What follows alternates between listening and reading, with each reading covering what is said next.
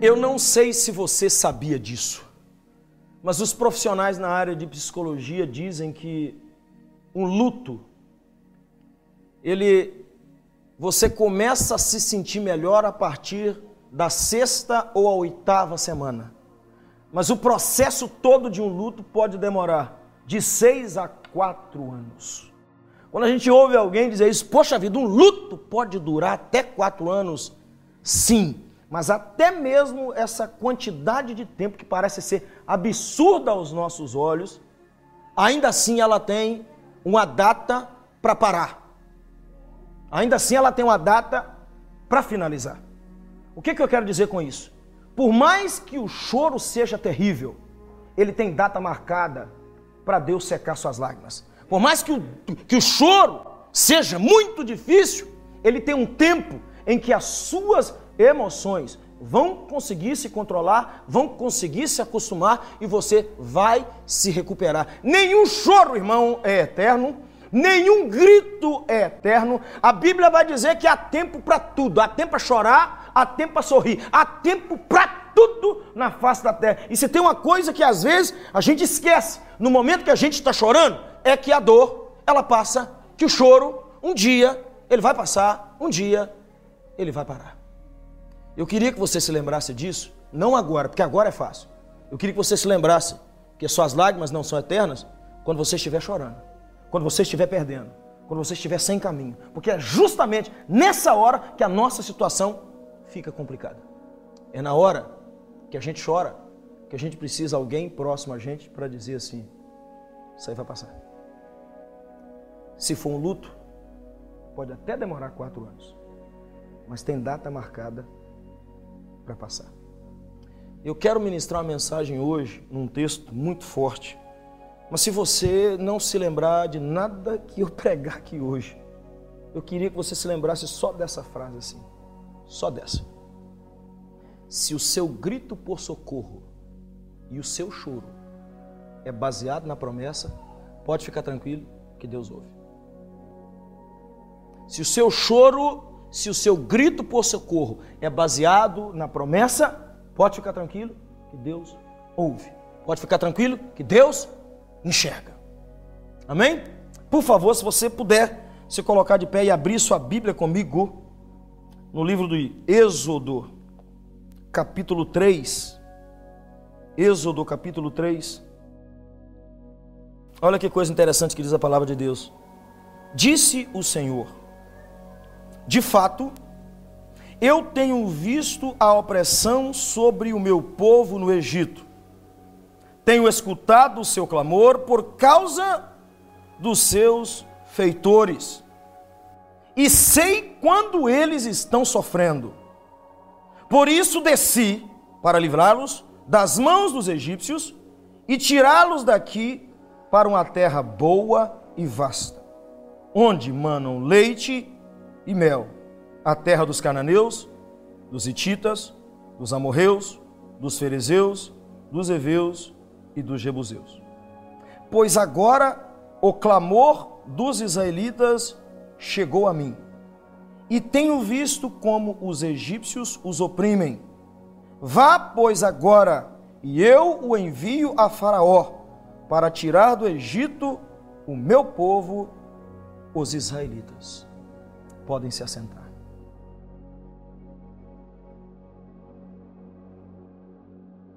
Vocês sabem que Moisés, neste momento aqui, já estava há 40 anos no deserto. Longe do seu povo, longe da sua história, longe até mesmo do seu chamado.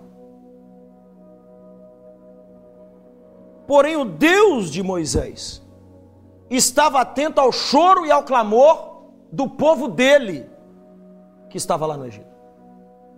Moisés tem aquela experiência maravilhosa com a manifestação da glória de Deus na sarça, num arbusto que estava cheio de fogo, mas não se queimava. Ele recebe ali o chamado, ele ouve de Deus que ele seria a pessoa que seria levada até lá e tiraria o povo de Deus do Egito. E Moisés de todos os modos, tenta dizer não para Deus e diz não para Deus. Dá cinco desculpas de fato para Deus, para ele não ir para o Egito. Todos nós já sabemos o restante da história, ele vai. Mas esses versículos que estão dentro desse contexto que eu estou dizendo agora, na conversa entre Deus e Moisés, enquanto a sarça ardia, mas não se consumia, Deus começa a revelar algumas coisas muito peculiares da pessoa de Deus. Deus começa a revelar alguns atributos, algumas qualidades, alguns adjetivos que em muitas divindades, na maioria, no, na maioria delas, no mundo antigo, não existia esse tipo de coisa que é revelado sobre Deus aqui nesse texto. Não, Deus começa a dizer uma coisa que em hebraico ela está um pouco, um pouco estranha. Porque no início do versículo aqui, nesses versículos aqui, nós vemos, no nosso português não foi traduzido assim, mas o hebraico está dizendo assim: estando eu vendo, eu vi. Estando eu vendo, eu vi. Não dá nem para traduzir isso para o nosso português. Quando na escrita hebreia, quando há uma repetição de alguma coisa, é para a gente parar para a gente dar uma pausa e observar porque tem alguma coisa especial querendo ser revelada aqui. E a primeira coisa especial é que Deus está querendo deixar muito claro para todo mundo que Ele está enxergando o choro do seu povo. A repetição aqui não é simplesmente enxergando o choro, não é alguém que olha de longe, é alguém que observa minuciosamente o que é que está acontecendo. É alguém que não vê simplesmente você chorando, mas ele percebe como é o seu choro, ele sabe por que o choro, ele sabe o contexto do choro, ele sabe o peso que está por trás daquele choro. Outra coisa que esse estando vendo, eu vi. Outra coisa que é revelada aqui é que é uma coisa contínua. Deus não é aquele Deus que simplesmente olha para uma pessoa que chora e de repente para de olhar para ela e vira para o outro lado. Ele é o Deus que mantém os olhos. Estando eu olhando, eu vi, estando eu vendo, eu vi. É, é, o Deus de Apocalipse, é o Deus que tem os olhos como chama de fogo, que ele olha e ele fica como eu estou para o Júnior aqui agora. Ele não tira os olhos, ele não para de olhar, como se não existisse mais ninguém. Ele está enxergando você, ele está olhando você, ele está preocupado com a sua dor e ele não tira os olhos de você em nenhum momento. Foi até estranho ficar olhando para o Júnior o tempo todo, parece que não tem mais ninguém aqui, mas é exatamente para você entender que é isso que Deus faz e é o que ele está dizendo aqui. Eu estou olhando e eu vi, eu estou olhando e eu percebi, eu estou olhando e eu entendo, eu estou olhando e eu sei, meu filho, exatamente a dor que você está sentindo. Irmãos, há muito tempo eu estava, há muito tempo, chorando por uma situação. Um amigo meu que não sabe muito sobre aconselhamento foi me consolar. E o consolo dele foi dizer para mim: pelo menos você tem um pai e tem uma mãe para quem chorar, porque eu não tenho ninguém. Você sabe o que é alguém chegar perto de você e dizer assim: eu não tenho pai, eu não tenho mãe, eu não tenho irmão, eu não tenho ninguém para quem chorar. Eu não tenho um familiar para quem eu chorar. Eu não sei quem é meu pai, minha mãe morreu, eu não sei se eu tenho irmãos, eu não tenho para quem chorar. Quando eu choro, Wellington, ninguém vê as minhas lágrimas, ninguém sabe o que eu sinto. Você sabe o que é não ter pai? Você sabe o que é não ter mãe? Você sabe o que é não ter uma pessoa para ouvir o seu choro? Pois é, esse sou eu. E diz para mim assim: então para de graça, para de frescura e para de chorar. Exatamente, minha filha. Como se isso, por si só, resolvesse o meu problema e a minha dor. Meu amigo, apesar de estar falando algumas verdades, errou num ponto. Ninguém chora à toa. Ele pode até chorar porque o princípio está errado. Ele pode até chorar porque ele errou, mas o sentimento dele é verdadeiro. E você sabe o que significa estando vendo, vi? É que Deus não vê sua lágrima, Deus vê o machucado. Deus não vê sua lágrima, Deus vê a ferida. Deus não vê só a lágrima, ele vê o sentimento. Deus não quer saber qual é a razão que você chora. Deus se preocupa com o seu choro. Simplesmente Deus se preocupa. E Deus está dizendo aqui: eu estou vendo o choro do meu povo. Eu estou vendo o clamor do meu povo. Eu sei o que é que estão fazendo com eles. Eu sei.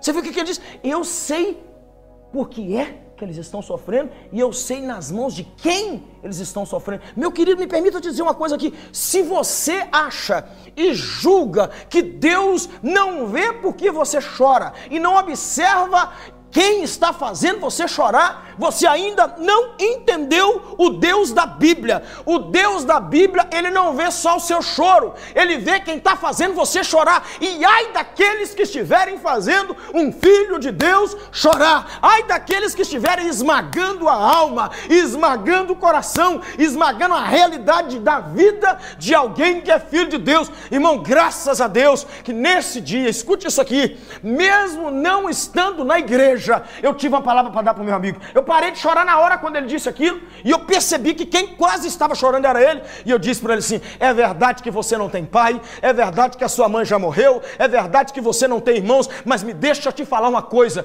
os meus pais me ensinaram uma coisa, os meus pais me ensinaram isso aqui. Deus ouve choro de crente, Deus ouve choro de pessoas. Você tem sim alguém para quem chorar, e vou te falar, meu amigo, ele está vendo seu choro porque você também tem Deus.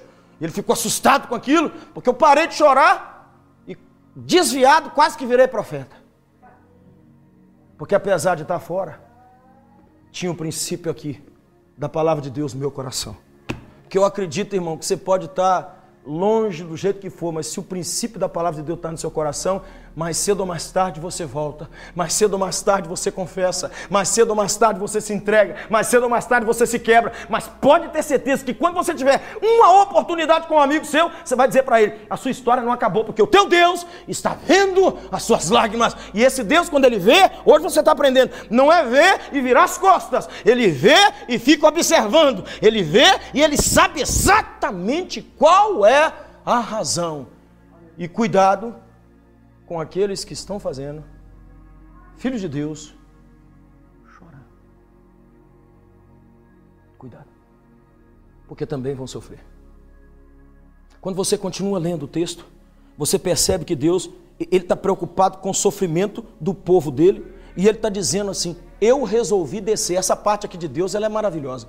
Eu resolvi descer. Há poucos lugares na Bíblia Deus fala assim: eu resolvi descer. A gente vê acontecendo isso lá na, na Torre de Babel, o povo se ajunta, Deus fala para separar, eles se ajuntam lá para construir aquela torre, e Deus fala: me deixa descer para ver o que, que, está acontecendo ali. Nesse caso aqui, olha só que coisa linda, porque isso aqui tem tudo a ver com a gente, tem tudo a ver com a igreja de hoje. Deus, quando ele vê o sofrimento, quando ele vê que não tem escape, quando ele vê que ninguém mais pode ajudar, Deus resolve dizer isso aqui: eu desci. Irmão, ai, ai, ai, ai, como a nossa vida muda quando Deus fala assim: resolvi descer, estou cansado de ver meu filho chorar, resolvi descer agora. O que, que eu quero dizer com isso? Eu quero dizer com isso aqui que o seu choro e a sua lágrima, ele tem limite o seu choro e a sua lágrima tem data. Tem data para acabar. Quando é que ela acaba, pastor? Quando Deus resolve descer. Quando Deus resolve se apresentar no arraial de quem Ele ama. Quando Deus resolve dizer: Esses são os meus filhos e o tempo do choro acabou porque eu vi, eu observei, eu sei e eu desci. Aleluia! Será que você pode glorificar Deus por isso? Que Deus, no momento que não tinha mais chance, que ninguém podia te ajudar, Ele diz: Eu vi e eu Logo na minha introdução eu te disse que se você esquecesse de tudo que eu tivesse falado, você se lembrasse de uma frase. A frase foi essa aqui. Se você gritar e chorar com base na promessa, Deus ouve.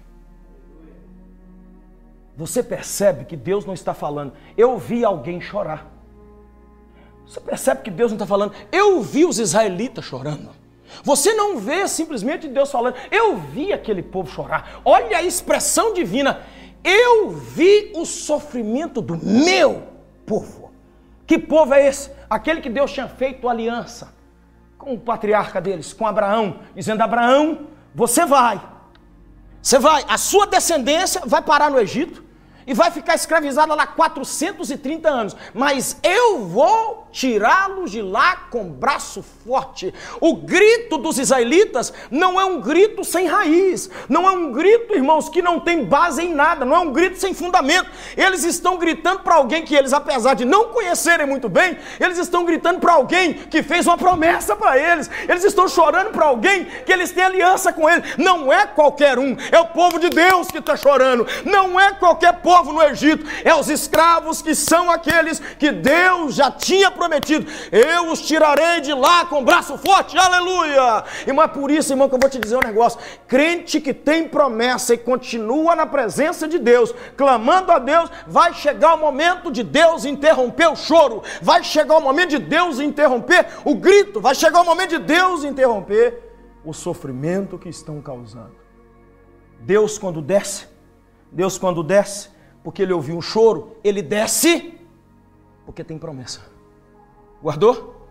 Ele desce porque ele prometeu. Veja que o choro não é um choro qualquer, não é um choro aleatório, é o choro de alguém que tem promessa de Deus.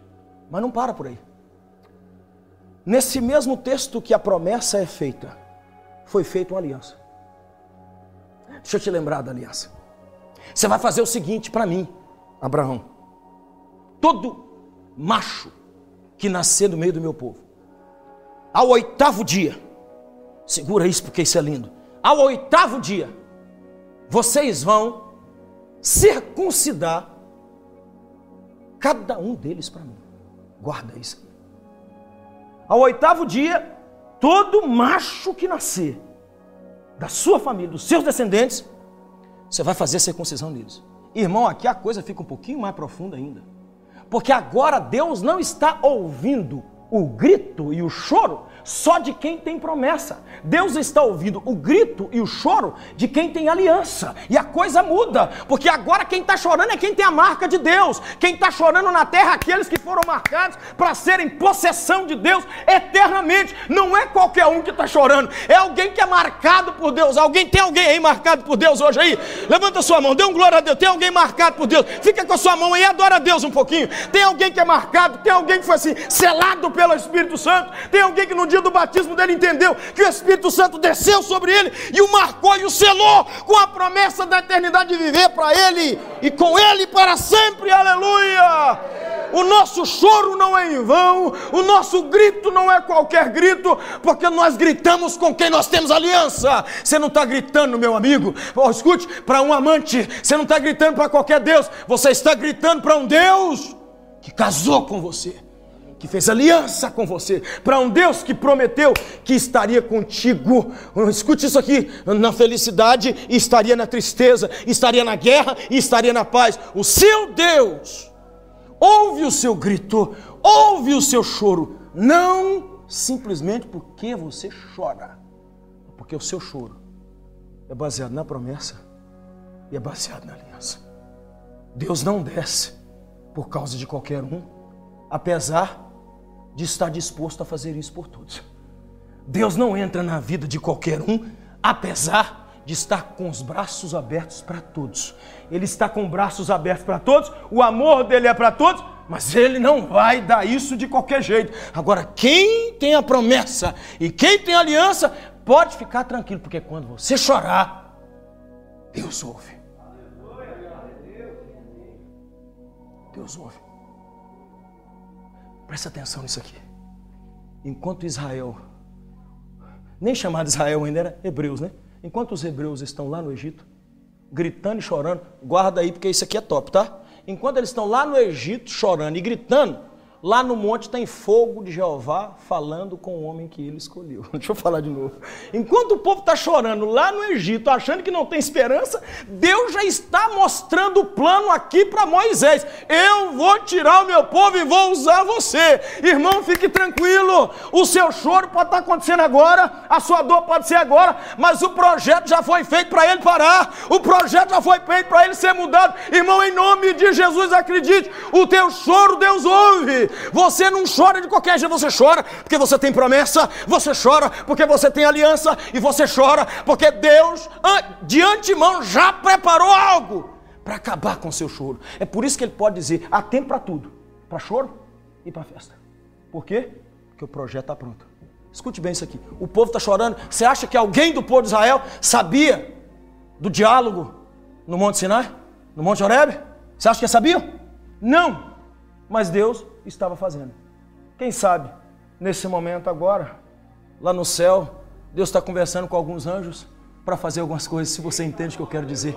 Isso é uma linguagem figurada, figurada só para você entender que eu quero dizer isso. Quem sabe nesse exato momento Deus não está falando. Aquele povo que está na 155 da Low Ray Place em New Winter, eu já tenho algo para aqueles que estão ali, estão chorando. Aleluia! Acredite nisso, viva isso. Se você tem promessa, se você tem aliança com Deus, entenda, meu querido, há um projeto de bem para a sua história, há um projeto de bem de Deus para ti, estancar, para parar com o seu choro. Está tendo milagre.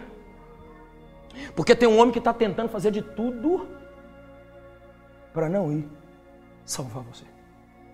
Para não ir ser o libertador. Esse texto, algumas pessoas leem e se não prestar atenção, fica, acaba ficando confuso, acaba errando e cometendo alguns erros. Deus fala assim: Eu desci para livrar o meu povo. Aí depois fala com Moisés: Eu, você vai livrar o povo. Peraí, afinal de contas, quem é que está livrando? Não, Deus é que viu, Deus é que desceu, Deus é que manifestou, a única coisa que Moisés vai ter que fazer é isso aqui: obedecer o que Deus está falando, porque Deus iria fazer o poder dele passar e ser usado na vida de Moisés para salvar o povo de Deus do Egito. Não é Moisés que salva, quem salva é Deus. Moisés é o vaso, Moisés é o usado, Moisés é o canal, mas quem está parando o choro do povo, escute isso aqui: apesar de Moisés ser aquele que eles estavam vendo, quem está parando o choro é Deus. Mas olha que coisa linda, mas Deus sempre sempre vai enviar alguém. Escute que coisa linda. Deus sempre vai enviar alguém para falar contigo. Não chora não, porque Deus já tem a resposta para esse problema. Não chore não, pare aí um pouquinho. Deus estava preparando Moisés, Deus estava qualificando Moisés, Deus esperou 40 anos para Moisés ser exatamente o que Deus queria. O que, pastor? Um nada. Coisa linda que é isso, pastor. Deus esperou 40 anos para Moisés não ser um nada a não ser um pastor de. Você já parou para pensar por que, Deus permitiu um camarada sair lá do Egito, com toda a capacidade que ele tinha, e trazer esse cara para o deserto, para no deserto, colocar ele para pastorear ovelha? Eu quero que você pense um pouco aí profundamente. O que que Deus estava fazendo? Deus faz o camarada cuidar de animal no meio do deserto, para ele aprender a cuidar do povo dele quando o povo dele estivesse lá Deus é tremendo quando Ele quer fazer algo extraordinário. Ele pega um homem e transforma esse homem no nada, e aí Ele vai dizer: agora eu posso usar, agora o meu poder vai se manifestar. Então Ele pega Moisés, e a única qualidade que Ele vai dar para Moisés nos 40 anos de deserto é essa daqui: aprender a cuidar de ovelha, aprender a cuidar de animal. Porque se ele, se, se ele cuidar de animal bem cuidado, se ele aprender a fazer isso, que dirá quando eu falar com ele que agora vai cuidar do meu povo. É por isso que você vai entender que quando Israel merecia ser morto, quando Deus falou assim: vou acabar com todo mundo, vou matar todo mundo. Quem é que diz assim? Não, Senhor. O Senhor é compassivo. É, o Senhor é compassivo. O Senhor é tardio em irar-se. O Senhor é grande em misericórdia. O que é que vão dizer lá se o Senhor acabar com o seu povo? Você sabe por quê? Porque quando Moisés começou a cuidar do que era de Deus, ele entendeu a valorizar. Ele não surpreendeu a Deus como muita gente pensa. Ele só falou e só fez o que Deus esperava que ele fizesse. Porque quando Deus te chama para fazer alguma coisa, Ele espera que você faça bem feito. Foi exatamente o que ele fez. Amou o povo de Deus, mesmo quando eles mereciam a morte. Uau! Uau! Deus ele é tão bom que ele vai colocar gente à nossa volta para evitar que a gente morra, mesmo a gente merecendo. Por isso que um dia apareceu um pastor na sua vida, por isso um dia apareceu um profeta na sua vida, é por isso que Deus abriu uma igreja perto da sua casa, lá no Brasil, é por isso que Deus enviou missionários para o Brasil, enviou missionários para o mundo, por quê? Porque Deus estava dizendo assim para o mundo: Eu estou enviando profeta, e através dos meus profetas vocês terão vida. Aleluia! Vocês terão vida. Quantas vezes na minha vida eu tive isso? Quantas vezes na minha vida eu estava para desistir de tudo? Quantas vezes na minha vida eu estava largado sem Deus no mundo, não acreditando nem em mim e nem acreditando naquilo que falava a respeito de mim na presença de Deus. Não acreditava mais em mais nada. E Deus tinha que levantar homens para dizer assim: Eu escolhi você. E eu dizia: Como, Jesus? Eu não valho nada, sou pecador, minha boca é suja. A única coisa que entra na minha cabeça é mulher, cachaça, bagunça, dança, briga. A única coisa que eu faço. Como é que Deus vai fazer alguma coisa com um cara desse? Eu nasci no lar evangélico. Olha, olha o lixo que eu sou de gente hoje. Mas deixa eu te falar.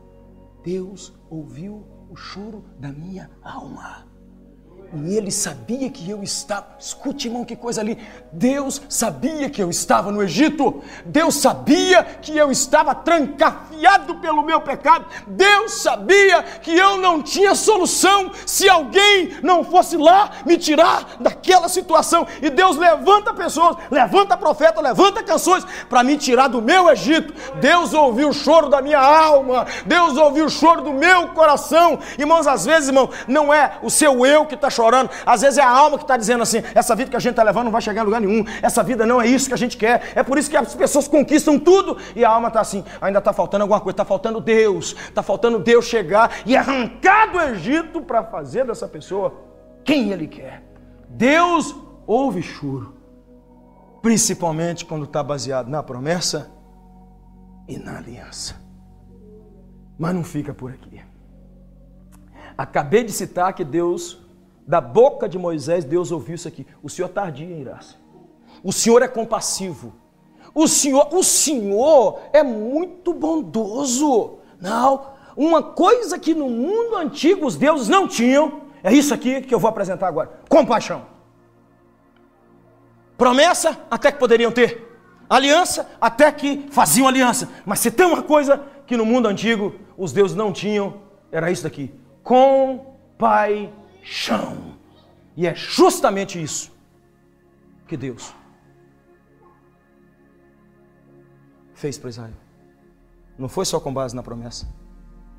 Não foi somente com base na aliança. Foi com base na compaixão. Eu estou vendo o sofrimento do meu povo. Eu estou vendo o que estão fazendo com ele. E eu resolvi descer para mudar essa história. Deixa eu te falar assim, com muita tranquilidade. O teu Deus tem compaixão de ti, mesmo naquelas situações que você está errado. Me permita repetir. O teu Deus tem compaixão de ti, até mesmo nas situações que você está errado. Por quê? É justamente de um Deus assim que eu preciso.